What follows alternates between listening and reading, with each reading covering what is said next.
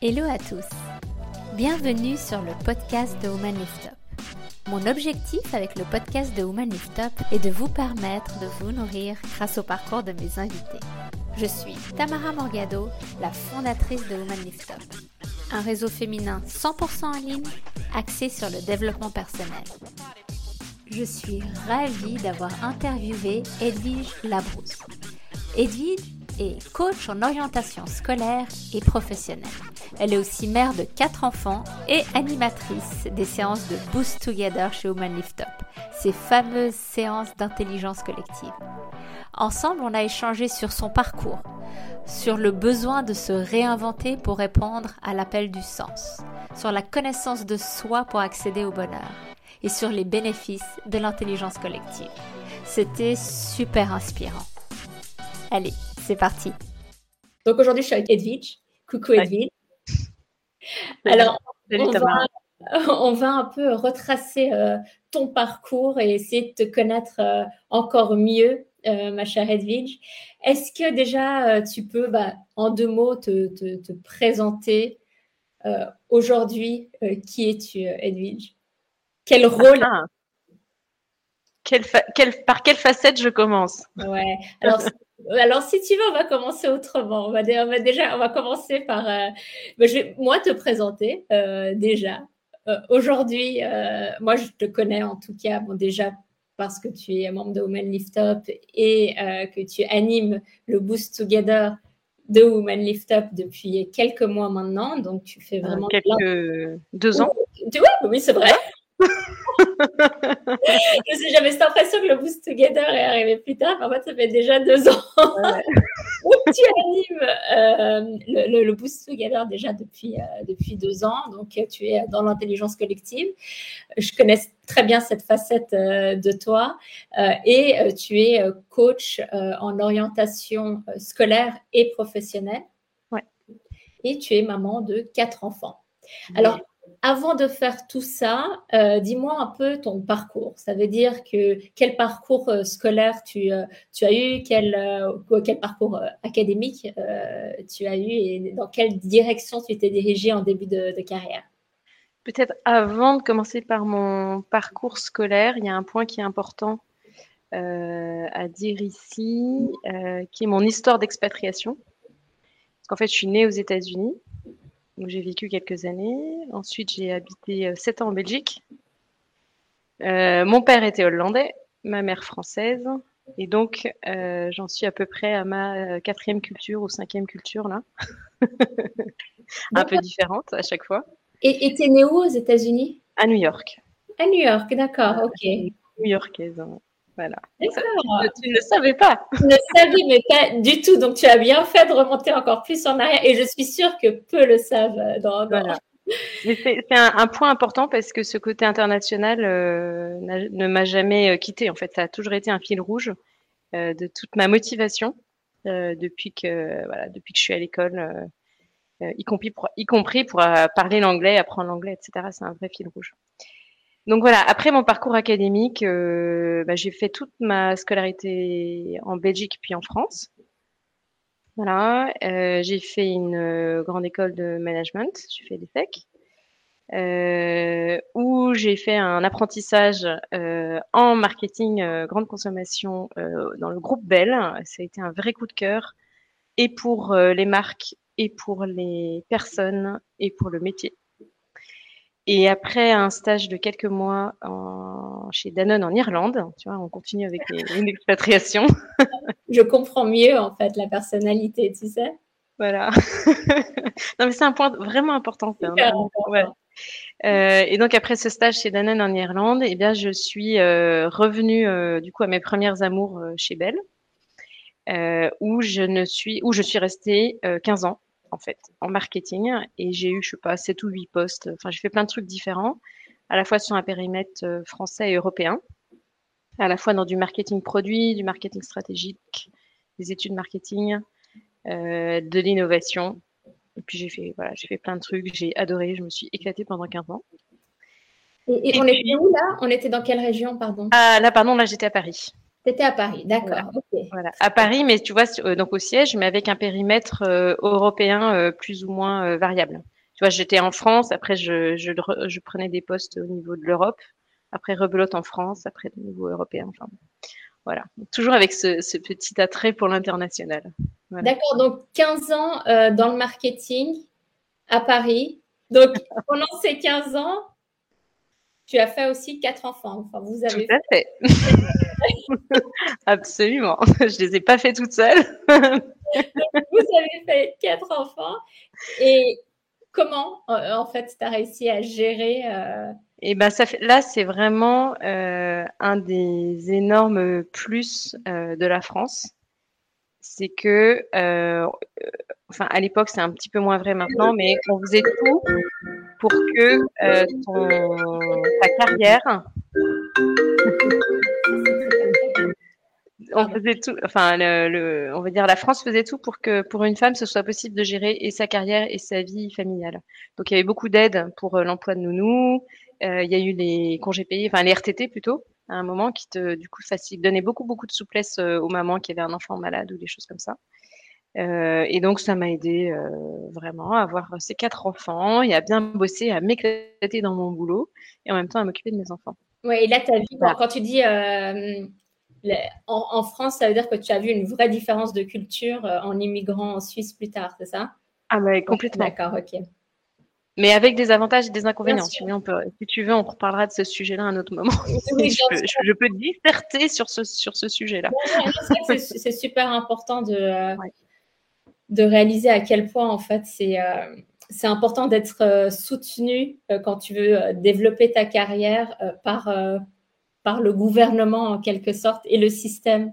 Ah complètement. Qui, te, qui, te, permet de, de, de, le faire et de ne pas avoir cette impression de devoir absolument choisir. Exactement. Bon, super. Donc, euh, tu nous as fait tout ça. Vous nous avez fait tout ça, mais toi, tu as fait aussi la carrière marketing euh, pendant 15 ans. Et après, qu'est-ce qui s'est passé? J'ai un peu en disant que tu avais dû immigrer en Suisse à un moment donné. Oui, mais alors, c'était pas le temps d'immigration, ça a d'abord été le temps de la reconversion. C'est-à-dire, ce qui s'est passé, c'est qu'au bout de, de, 15 ans dans la même boîte et en marketing, euh, sur les mêmes marques, euh, bah, je connaissais un peu tous les business models par cœur. Euh, je, en fait, je, je m'amusais plus, grosso modo. Donc, j'ai une certaine lassitude en marketing. Comme souvent euh, dans les entreprises, il y a eu un très fort changement de valeur. Euh, avec des voilà des valeurs dans lesquelles je me reconnaissais moins. Et puis, et puis j'ai eu ma petite quatrième là qui était tout à fait euh, mignonne et charmante, euh, qui me prenait pas mal, pas mal d'énergie. Mais j'ai commencé aussi, d'un point de vue plus personnel, à sentir que ma petite PME familiale là, avec mes mes 12 nounous et mes 25 euh, femmes de ménage, euh, ça, ça commençait à, à, poser quand même des problèmes euh, auprès des enfants. En fait, j'avais ma fille aînée qui avait besoin de plus de ma présence euh, scolairement notamment. Donc ça, c'était un petit peu euh, le triple déclic. Euh, l'ennui, ce problème de valeur, et puis aussi j'avais une chef qui, qui me convenait pas. Voilà. Donc ça faisait plein de petits points qui, en fait, mis ensemble, en fait, c'était le kairos. Tu sais, en grec, il y a cette notion de, de, du juste moment, le kairos. Et en fait, là, tac, j'ai vu alignement des étoiles et des facteurs. Et, euh, et j'ai décidé de quitter tout doucement. Donc ma, ma transition s'est faite très doucement. Euh, j'ai eu beaucoup de chance dans cette histoire-là. Euh, donc en six ou sept mois, j'ai annoncé que je partais. Et puis j'ai eu du temps pour, pour euh, monter mon projet à côté. Et puis, de toute façon, je savais que ça, depuis un moment que j'allais arrêter de faire du marketing euh, avant 40 ans. D'accord. J'avais décidé que j'aurais une deuxième carrière. C'était avant 40 ans, c'est ça? C'était avant 40 ans. Dans, cette période de transition. Ouais, ouais. mais de toute façon, je le savais en fait, parce que j'avais pas du tout euh, d'appétence pour, euh, pour monter dans les degrés euh, hiérarchiques de l'entreprise. Ça me ça m'amusait pas. Moi, ce qui m'amusait vraiment, c'est tout le tout le jeu intellectuel et, et enfin, du marketing. C'est très, ça peut être très amusant. Voilà. Et, justement, est-ce que c'est cette une euh, lassitude aussi par rapport euh, au fait que tu connaissais déjà tout? Au bout de 15 ans on arrive aussi à un âge passé 35 ans où notre cerveau en fait a un peu tout vécu. Mm.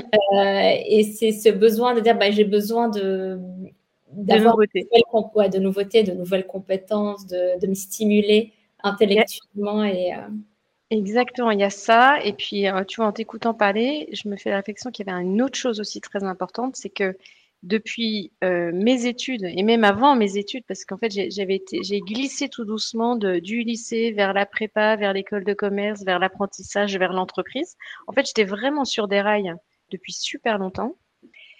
Mais euh, quand je me suis posé la question de mon orientation en seconde au lycée, en fait, j'avais une petite liste euh, de métiers qui m'attiraient. Alors, dedans, il y avait le marketing, la publicité, le journalisme, mais il y avait surtout euh, le conseil en orientation euh, scolaire. Voilà. Et pourquoi? Parce que j'avais adoré le processus d'orientation que j'avais vécu en seconde. Et en fait, ce machin-là, c'est revenu tout doucement dans mes, à partir de 30 ans. Mmh. Je sentais bah, qu'en fait, je passais à côté de quelque chose. D'accord. Que, que tout ce que je faisais, ça m'amusait, mais tu vois, tout doucement, ça perdait. Euh, je voyais qu'il y avait de moins en moins de sens. Tu vois, et voilà. Tu avais besoin de vivre, euh, de vivre autre chose et tu avais déjà ça qui était, euh, qui était en, toi et qui, qui ressortait, qui disait ne m'oublie pas. il, y a, ça, et puis il y a une, question de sens et d'utilité, tu vois. Et dans, il y avait, cette, euh, sorte de ce que j'appelle maintenant une sorte de vocation, tu vois, un truc qui m'a quelque chose d'assez puissant euh, qui m'attirait vers les jeunes pour les accompagner. Et au début, c'était du conseil en orientation. Et est-ce que c'était euh, aussi de, de, voir tes enfants grandir peut-être et se poser des questions par rapport à leur propre orientation ou tu n'en étais pas encore là par rapport à ça? Non, parce qu'elles étaient hyper jeunes en fait. Mes, enfants étaient en primaire, donc. Euh... D'accord. C'était déjà que c'est pas des nouvelles questions qui se sont euh, non, faites. D'accord. Ouais. Non, non, c'est vraiment quelque chose qui est ancré euh, en moi depuis longtemps. Euh, je vais vous révéler encore un secret. en fait, en fait, j'ai perdu mon père quand j'étais petite, et le moment où je l'ai ressenti le plus fortement, c'est à l'adolescence, au moment où il a fallu que je prenne les décisions d'orientation. Et en fait, là, je me suis dit, ben moi, je, moi, je suis paumée, mais qu'est-ce que ça doit être pour les autres? Voilà, en, quelque sorte. Parce que moi, j'avais plutôt des facilités, donc je pouvais choisir, mais je me rendais compte de la chance que j'avais de pouvoir choisir ce qui me plaisait, mais avec quelle complexité, enfin un monde extrêmement complexe pour euh, des adolescents. Et donc, le, vraiment, le, l'appel était à ce moment-là, c'était, mais finalement, moi, je m'en sors, mais j'ai aussi envie d'aider les autres à s'en sortir. Et j'ai aidé vachement de copines à cette époque-là. C'est super intéressant parce qu'en fait, il y a ce côté de le, manque que tu as pu ressentir à ce moment-là, c'est que tu avais besoin d'un mentor en, quelque, sorte, euh, que, tu n'avais plus l'image du, du, mentor, du père. dans, le, dans ton orientation euh, professionnelle, c'est vraiment le côté euh, mentorat, si on veut, l'image. Et, et c'est vrai que tu t'es dit, bah, en fait, je, j'aimerais bien être le le, mentor à ce moment-là d'autres personnes. Exactement. Ouais, c'est, euh, tu as, ressenti le, besoin et tu t'es dit, bah, peut-être que je, vais pouvoir trouver une solution. Euh. Exactement. Peut-être que je vais être la solution pour d'autres. Euh, c'est, super. C'est super. Et, donc là, tu, te poses la question, tu te dis, il y a ça qui ressort. donc, tu, tu, fais ta transition professionnelle. On est toujours à Paris. Euh, toujours après 15 euh, ans de marketing, tu quittes ton, entreprise, c'est ça? Oui, alors tout doucement et avec beaucoup de chance, comme je disais tout à l'heure, parce qu'en fait, je me fais accompagner par un cabinet de placement à ce moment-là. Donc j'ai un coach euh, qui prend soin de moi, qui me dit tout est ouvert, tout est possible, tu peux retourner en marketing, tu peux créer ta boîte et tu peux faire autre chose. Tu as du temps, prends ton temps, on va réfléchir à qui tu es et tu trouveras la meilleure, la meilleure option. Et en fait, ça a été euh, magique. C'est vraiment été des moments, euh, ça a duré 6-8 mois et ça a vraiment été un moment euh, très précieux pour moi, très précieux. Et c'est un autre, en fait, c'est un autre déclic que tu as parce que la, la personne qui te dit tout est possible à ce moment-là, c'est super important. Exactement parce que euh, je pense que tu avais quand même la peur au ventre euh, en quittant quelque chose, en sortant de ta zone de confort, hein, ce qui est totalement euh, normal. Quand tu es salarié depuis 15 ans de la même boîte où tu as ton salaire qui augmente année après année, tu prends quand même des mauvaises habitudes. c'est exactement ça. Et donc là, je pense que ça t'a inspiré aussi d'avoir quelqu'un qui te, qui te prend la main à ce moment-là. En fait, ça m'a inspiré et ça m'a euh, forcé à m'arrêter aussi, à prendre ce temps. D'accord. Voilà, parce que moi j'étais évidemment, je pense que vous imaginez mon rythme de vie à l'époque avec quatre enfants et un boulot à, temps plein. Donc j'étais vraiment dans un rythme effréné et là ma coach elle m'a juste dit, ok, tu as le temps là, tu t'arrêtes, tu poses des bases et après tu avances sereinement. Voilà. Ouais. Non, non, non, non, c'est euh, ça. On revient toujours à la recherche euh, de sens, du sens. Ouais. C'est fondamental et euh, c'est vrai. Donc, oui. Pardon, pour rebondir, c'est vraiment une question qui se pose de façon cyclique, en fait, dans la vie. Je me rends compte maintenant que j'accompagne pas mal d'adultes. et 40 ans, c'est quand même, c'est quand même le, le, pivot de la recherche du sens. Donc, j'étais à l'heure. t'étais, euh, étais à l'heure, ouais. Oui, oui, oui. Et, et, donc, tu, euh, tu, prends du temps pour toi et tu te formes euh, au coaching à, un moment donné ou oui. C'est-à-dire qu'à un moment, j'écoute mon cœur et mon intuition et je lui dis au diable le marketing et vive l'orientation. Et, et à partir de là, bah, je suis partie et je me suis donné un an pour mmh. me former de façon efficace. À l'époque, euh, c'était pas hyper clair euh, ce qui était proposé pour former des conseillers d'orientation ou des coachs d'orientation. Enfin, le marché était, enfin, l'offre était pas du tout structurée et du coup, j'ai fait mon marché. J'ai commencé par me dire bon bah, il faut déjà que j'ai une connaissance euh, des filières et des, formations et des métiers. Donc, je me suis formée vraiment au conseil en orientation euh, à la Chambre de commerce de Paris. Ensuite, j'ai un peu tâtonné. Je me suis formée à un test euh, un questionnaire d'intérêt professionnel que, tu fais passer en fait aux jeunes pour les pour même pour toi t'aider au début à, discerner. Bon après après on arrive à s'en passer, mais au début c'est important parce que euh, bah, t'es pas Madame Irma quoi. Hein, voilà.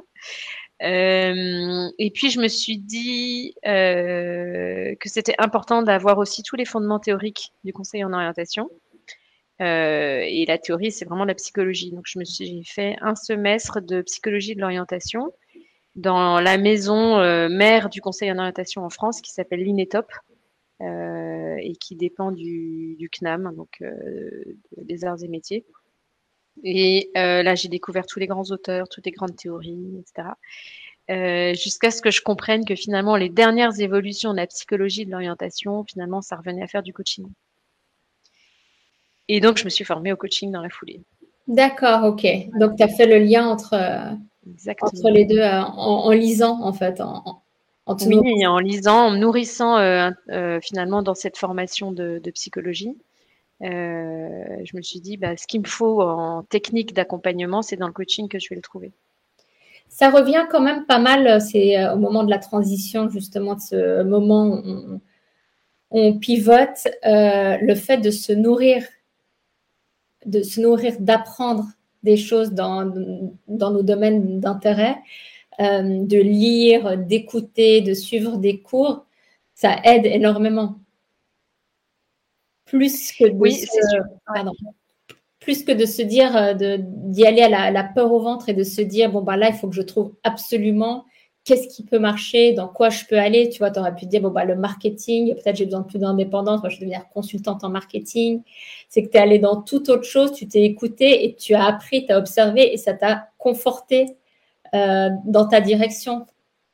Oui, en, fait, je pense que c'est le, le, pivot se fait euh, effectivement. En fait, tu sors. En fait, comme tu sors d'un modèle et que tu dois trouver un nouveau modèle, tu as absolument besoin d'ouvrir tes chakras, quoi, Tu as mm. absolument besoin de, t'ouvrir à toutes sortes d'influences, de, de, théories, de, de façons de faire, de, euh, que ce soit théorique ou pratique, tu vois, mais parce que ton modèle à toi, c'est ça que tu cherches en fait. Hein. Quand, tu, quand tu changes d'orientation comme ça, tu cherches en général quelque chose qui t'est plus adapté Et en fait, il faut le trouver, ce truc qui t'est plus adapté. Et ça ne peut pas être ce que c'était avant. En fait, c'est ça, c'est qu'il y a un changement qui se passe, une transformation qui se passe déjà euh, à l'intérieur de toi et ça ne peut pas être la même chose. Donc, tu, tu vas vers, euh, vers, vers, autre chose pour pas faire justement les mêmes choix, euh, prendre les mêmes décisions. Et c'est là où tu ouvres, comme tu dis, tes, tes chakras vers, autre chose.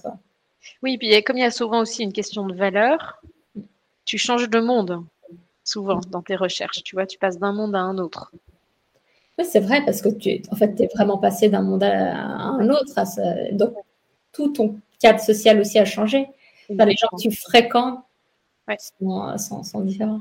Exactement. Donc, en fait, tu as toute une, sorte d'acclimatation euh, à une nouvelle culture, comme tu fais quand tu pars en expatriation. Tu as un temps d'acclimatation et c'est vraiment ça. Et c'est un temps qui est vraiment important. Non, parce que euh, sans, tu peux te trouver aussi en décalage. Euh, mm. par rapport aux gens. Or, c'est fondamental de se retrouver en, en, fait, en synchronicité mm. avec les nouvelles personnes que tu, que tu vois, les nouveaux univers, etc. Puis si tu veux te développer. Euh, donc oui, il y a, y a, voilà. Et je pense que c'est valable pour toute transition professionnelle, effectivement. Mm. Et oui, il y a tout un travail d'introspection et d'adaptation euh, vis-à-vis de ton, ton nouveau monde que tu, qui n'est pas familier. Exactement. Bon, super. Donc là, coaching en orientation euh, scolaire, en fait, c'est ça? Oui, ouais. Et alors, au, bout de cette année-là, euh, comme quoi après les planètes s'alignent, en fait, j'ai trouvé un job à mi-temps euh, dans une école où je suis devenue effectivement conseillère d'orientation et j'avais en charge l'orientation de tout le, tu vois, trois, de, des classes de troisième jusqu'à la terminale. C'était super intéressant. C'était un peu, un peu trash après juste un an de formation de d'arriver comme ça dans un lycée. Mais c'était euh, passionnant, j'ai énormément appris. Surtout avec le, volume d'élèves que j'ai vu. Euh, du coup, c'était une grande, grande étape. Ouais. C'était la vision que tu as eue quand toi, tu étais en seconde, tu l'as vécu à ce moment-là. Exactement, exactement. C'était top. C'était vraiment une grande expérience. Euh, mes premières expériences de conférence aussi, à ce moment-là, devant les parents. et puis, et puis, et puis les demandes, surtout l'expérience de demande hyper, hyper, hyper variée. Quoi. Les, les jeunes avaient tous des rêves. Tu vois, il fallait trouver des, solutions pour leurs rêves, hein, pour, leur, permettre d'accomplir leurs rêves. Euh, c'est, vrai que ça doit être euh, enrichissant d'arriver à ce moment-là où on t'étale ah, des, rêves et, et, toi, tu dois surtout pas être le casseur de rêves. Exactement. C'est exactement ça. Tout ça peut souvent être le cas en fait à, cet âge-là. Donc c'est vrai que c'est, euh, tu as un rôle important. Exactement. J'ai un rôle de tiers entre, entre l'enfant et son, ses parents. Mm. Et, effectivement, sous, les, bah, les, parents ont des peurs, évidemment. Et quand les, les rêves des enfants sont, ne conviennent pas aux parents, euh, du coup, j'ai un, un, rôle, enfin, j'avais à cette époque-là, dans ce poste-là, un rôle hyper important. Hyper important de. On va trouver une solution. Voilà. Et c'est heureusement que justement tu as fait des cours de, psychologie euh, parce que les parents projettent tellement euh, ce qu'ils veulent pour leur, pour leur enfant. On fait tellement de, de projections plutôt que d'accepter l'enfant tel qu'il est. Euh, et c'est toujours un peu ce, ce, combat avec ton propre enfant intérieur et l'enfant que tu dois élever. Donc c'est vrai qu'il faut, il faut arriver de manière subtile à, à mettre en en valeur l'authentique, euh, l'enfant authentique qu'il est, euh, l'enfant qui doit s'orienter. Donc, il y a vraiment un travail humain et psychologique qui doit être super important à ce moment-là. Ouais, ouais, ouais, et surtout dans les tripartites, du coup, parce que je recevais les parents, l'enfant qui, qui, était écartelé, euh, mm. et moi, on était tous enfermés dans un tout petit bureau. Et il fallait habilement, effectivement, mettre le doigt sur les peurs des parents, délicatement, euh, donner des garanties, des réassurances, euh, laisser l'enfant s'exprimer, prendre sa place, euh, lui mettre en fait les clés, du, les, clés de la voiture en main. Quoi. Tout, tout, un travail psychologique passionnant. Et après, tu t'es dirigé plus tard pour la réorientation professionnelle? Oui, alors, ouais, alors en fait, ça, ça pour le coup, c'était la troisième phase, expatriation. Donc, pendant, pendant que je travaillais à mi-temps, que je lançais mon cabinet, que je finissais ma formation et tout ça à Paris, mon mari était déjà arrivé en Suisse. Et au bout de cette année de, de conseil en orientation, du coup, on a tous, on a tous déménagé. Et euh, ben, je me suis un petit peu demandé ce que ce qu'allait devenir mon, mon métier de conseillère en orientation parce que moi le lycée français euh, est pas très grand et euh, plus plus ça avançait, plus je me rendais compte que euh, l'orientation est relativement bien faite dans le système suisse. Mm-hmm. Voilà. Et euh, donc ça c'était une première chose. Et puis en parallèle, euh, je suis rentrée dans ma petite entreprise à Zurich, petit groupe Facebook euh, qui fonctionne très bien à Zurich. Et euh, quand je me suis présentée et que j'ai présenté ma formation, j'ai quand même, il faut savoir que j'ai été formée au coaching euh, professionnel. Hein, et j'ai trouvé des techniques que j'ai adaptées aux jeunes ensuite. Et quand j'ai raconté que j'étais formée au coaching, euh, en fait, j'ai eu des demandes spontanées d'accompagnement d'adultes. Et bon, ben, j'en avais, j'avais très peu accompagné d'adultes à l'époque, enfin, en dehors de ma formation, j'en et des, et des crash tests, entre guillemets. j'avais très peu accompagné d'adultes. Mais je je j'ai accepté, je suis sortie de ma zone de confort en disant, bon, bah, go, on va, on verra bien ce que, ce que je peux faire. Et puis, je me suis rendu compte que j'étais un peu légère sur certains aspects de l'accompagnement adulte. Et j'ai, je me suis reformée du coup à la méthodologie de l'Institut Aristote, qui est une méthodologie de, d'identification des talents et de redéploiement de la carrière professionnelle sur la base de l'identification des talents. Et, euh, et à partir de là, voilà, pour adultes. Et à partir de là, ça a été le, le, le ravissement de l'accompagnement des adultes, euh, qui est complètement différent de l'accompagnement des jeunes. Euh, qui propose des challenges complètement différents, mais qui, euh, en tout cas, avec cette méthode, euh, me convenait parfaitement. Et, et puis produisait des super, voilà, des super effets. Voilà. Et, et la, cette méthode de, donc la méthode Aristote, c'est ce que tu disais, donc on recherche les forces et les talents de, de la personne. De la personne. Est-ce que c'est une méthode qui s'applique aussi aux jeunes? Parce que quand ils doivent se trouver leur voie, on essaie aussi se, s'accrocher à leur, euh, enfin s'accrocher plutôt mettre en, en, valeur c'est euh, les, talents et les, forces euh, de ces ados qui. Ça s'applique tout à fait aux jeunes, au, à la différence près que les jeunes ont une histoire plus courte. D'accord et qui n'ont pas encore mis les, les pieds dans l'entreprise. Euh, tu vois, ils sont pas terminés, les jeunes, en gros. Donc, tu, tu, tu, en fait, tu as la même logique avec les jeunes, mais pas les mêmes outils. D'accord. Voilà. Ok, donc tu n'utilises pas la méthode Aristote pour euh, l'orientation des, des, jeunes? En fait, c'est trop long pour les jeunes. D'accord. C'est trop long comme méthode. Donc, tu as vraiment deux, euh, deux casquettes ouais. avec des méthodes différentes une pour euh, l'orientation des jeunes et une pour les personnes, les adultes en reconversion professionnelle pour, euh, pour la plupart, j'imagine.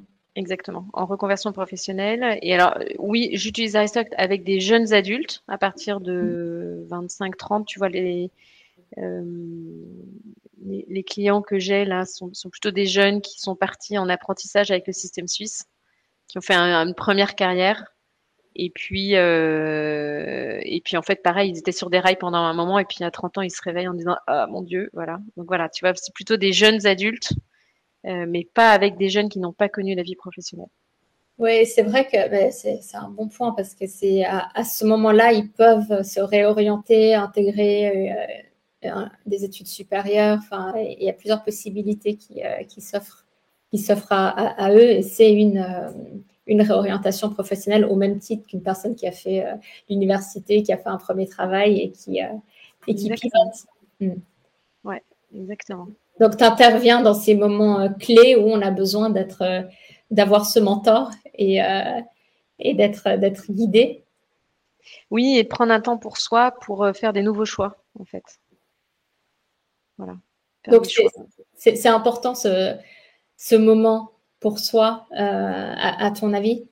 Ça veut dire que les gens qui se précipitent, tu sais, parce qu'on a, euh, quand tu as travaillé pendant 15 euh, ans, que tu as une sécurité financière, et tout d'un coup, as ce, tu sens que ça va, que la fin approche, la première chose que tu fais, c'est dire mais il faut que je trouve quelque chose, il faut que je comble ce vide financier et aussi de de rôle, de position, parce que tu ne peux pas, tu ne peux plus ne rien être en fait, ne plus avoir d'étiquette de la personne qui, euh, qui travaille.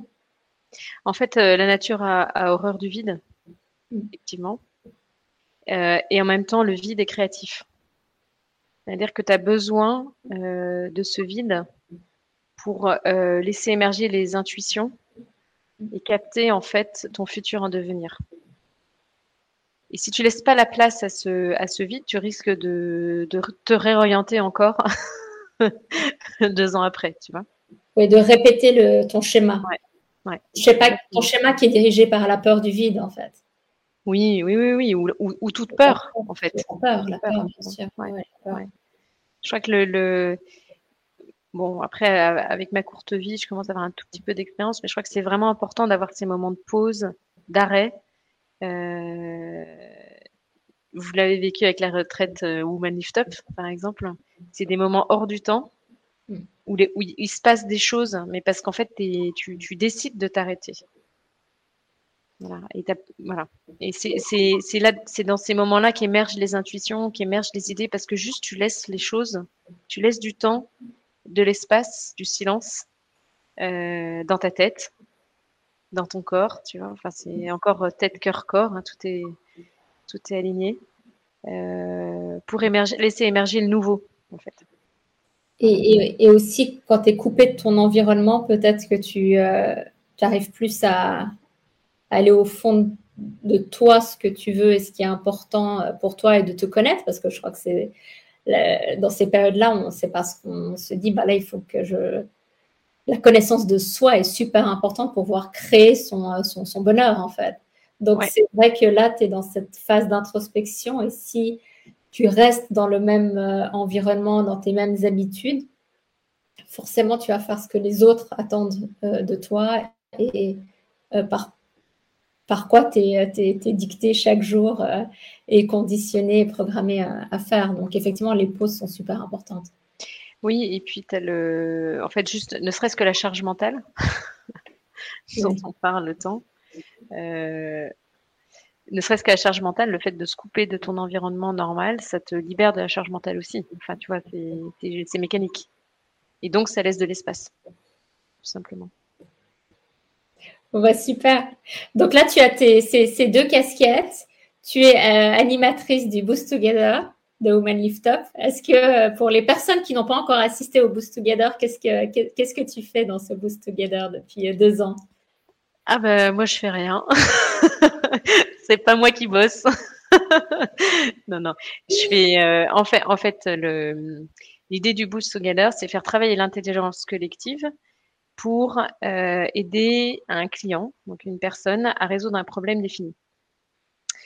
Euh, donc la personne arrive avec, euh, avec sa situation et les six ou huit autres personnes présentes vont suivre un protocole que du coup j'orchestre, euh, donc avec six étapes bien définies pour amener à la résolution efficace, en tout cas pour amener à proposer des pistes de plan d'action, proposer un plan d'action à la personne qui a priori est coincée dans son problème. Voilà. Et donc, il y a tout un protocole où on commence par euh, poser des questions pour bien comprendre le problème, reformuler le problème. Euh, chacun donne euh, ses intuitions, son avis issu de son expérience, grosso modo. et en fin, de, protocole, il y a donc une synthèse qui est apprenante pour, tout le monde. Et quelle, est ton impression aujourd'hui après ces, ces, deux ans d'intelligence collective comme on a pu comme on a pu le faire? Parce qu'on a quand même vu que c'était assez efficace. Euh, est-ce que tu pensais que ça allait être, euh, autant, prendre et, euh, et, être magique en fait à, chaque séance? Eh ben non. Je savais que c'était efficace, mais là c'est plus qu'efficace, c'est-à-dire c'est, en fait, ça nous booste tous non seulement c'est efficace pour la personne, mais en plus c'est efficace pour chacun d'entre nous. C'est-à-dire qu'on grandit chacun dans nos postures, dans nos, dans nos, dans nos réflexions, dans nos, même dans notre part de créativité. Et on nourrit le collectif Woman Lift Up qui grandit et se soude aussi de boost together en boost together. Et euh, ouais, c'est assez étonnant comme effet. C'est assez étonnant. Et, et je, je, trouve que ce, ce bon, ça s'appelle du, du co-développement. Euh, cette méthode de co-développement, en fait, on devrait même l'utiliser euh, à l'école. Tu vois, on devrait l'apprendre à l'école, on devrait euh, l'utiliser en entreprise. Alors ça s'utilise un peu, mais pas, c'est pas inclus dans le management comme une méthode habituelle. Euh, c'est vraiment une méthode qui est hyper efficace, qui demande rien euh, comme, euh, comme, comme outil, comme budget, etc. Et, et ça résout vraiment des problèmes. Donc, je sais pas, moi je trouve que ça devrait être beaucoup plus répandu que ça. Et en tout cas, je suis ravie de pouvoir euh, en profiter et en faire profiter euh, les autres au sein de Woman Lift Up. Bah, merci, euh, merci beaucoup. Et, et c'est vrai que c'est de l'appliquer dès le plus jeune âge, cette construction collective où on se penche tous sur le problème de l'autre sans se regarder mmh. uniquement son propre problème, euh, c'est une habitude qui est, qui est à prendre euh, jeune parce que ouais. ça nous permet vraiment de, de, de grandir ra rapidement. Ouais. Et j'essaie de le mettre en place avec mes étudiants. Parce que je ne l'ai pas dit, mais je travaille aussi dans des écoles de commerce à Paris. Et, euh, et il y a des protocoles un peu de flash codev qu'on peut mettre en place dans les groupes d'étudiants. Et vraiment, c'est des bons, enfin, oui, c'est un bon réflexe et c'est un bon, euh, voilà, c'est bien, bien efficace. Et, et eux-mêmes, ça leur servira pour leur future vie en entreprise, quoi. Bon, bah super, tu fais encore. Alors, euh, dis-nous, qu'est-ce que tu fais? C'est quoi ton quotidien, là, ton, ta, ta semaine type? Et alors, projet bah, alors, je n'ai pas, je n'ai pas de semaine type parce que justement, c'est tout ce que je ne veux pas. Moi, ce que j'aime, c'est la, variété, c'est l'inédit, l'inattendu, euh, la souplesse, l'agilité. Euh, donc, je, donc, je vis de ça. Donc, est-ce que tu arrives à organiser ta vie, euh, donc tes deux, ton entreprise familiale, euh, et euh, ton entreprise, ta propre entreprise, dans, le chaos, sans, euh, sans avoir de, de, de, cadre type Parce que moi, j'adore ça. Enfin, tu sais que je, je, je, me sens très organisée dans mon propre chaos, et je pense que si on est à l'aise dans le chaos, on peut, on peut tout faire. Mais, mais est-ce qu'il faut quand même une structure pour euh, avoir des... Euh, oui, je crois qu'il faut deux, deux, trois, deux, trois astuces, en tout cas, enfin, si j'essaie de modéliser mon, mon cas personnel. Euh, mon astuce principale, c'est que, je, que je bosse de la maison. Donc, en fait, j'ai mes deux entreprises sous la main, quoi, déjà. D'accord. Grosso modo. Ça, ça c'est vraiment important. Euh, ce qui fait que ça me permet vraiment d'être souple dans mon emploi du temps au gré des besoins des enfants et au gré des besoins de mes clients. C'est une première chose. Euh, l'autre. Pardon. Donc, si tu avais été dans l'autre cas de figure où tu étais euh, à plein temps dans une entreprise, donc sans le télétravail, les choses auraient été différentes dans ton organisation? Enfin, oui, bien sûr, dans ton organisation, mais dans ta créativité, dans le fait de, de devoir structurer ou non euh, ton quotidien. C'est ça, hein, c'est vraiment le, le fait d'être à la maison, de pouvoir superviser euh, ce qui se passe dans ta famille et dans ta vie professionnelle qui fait que tu as tant de liberté finalement. Exactement. Exactement. Et ce qui fait que je sélectionne les moments où les enfants ont besoin de moi. Je sélectionne ma disponibilité pour les enfants. Et, et, le reste du temps, je suis disponible pour mes clients. Mais je suis là quand les enfants ont besoin de moi. Euh, petit exemple d'hier, ma fille a raté le tram pour sa sortie scolaire. J'avais une réunion, bah, j'ai fait un coup de, un coup de, un coup de tram jusqu'à l'endroit de la sortie scolaire, puis je suis revenue et puis je me suis reconnectée pour la réunion. Mais j'étais là au bon moment. Voilà. Et j'étais quand même là pour la réunion, j'ai pas raté, j'ai raté 20 minutes de réunion, ça allait quoi. C'est vraiment se rentrer dans le, dans le flux, dans le flot de, ouais, de la vie, c'est ça. Exactement, exactement. Je ne sais pas si c'est euh, modélisable et applicable partout, hein, mais en tout cas, c'est ma situation à date. je, je t'ai coupé, donc on était dans la première, il en fallait trois de. oui, l'autre astuce aussi, c'est que je mais là, on rentre sur un, plan plus perso, mais je, je, pense que j'élève mes enfants de façon très autonome. Je les pousse beaucoup à l'autonomie, à apprendre par eux-mêmes, à faire par eux-mêmes. Euh, voilà, je suis pas, je suis pas du tout maman poule, par exemple. Voilà, et donc ça, je pense que ça aide aussi. Tu n'es pas sous le tu pas cette tendance à vouloir contrôler? Pas du tout. Je déteste contrôler. Je le fais par obligation. Mm. Mais je déteste être dans le contrôle. Je trouve que c'est la perte du temps et c'est un manque de confiance. Euh, mais bon, après, euh, les enfants en ont besoin dans certaines phases, donc je le fais.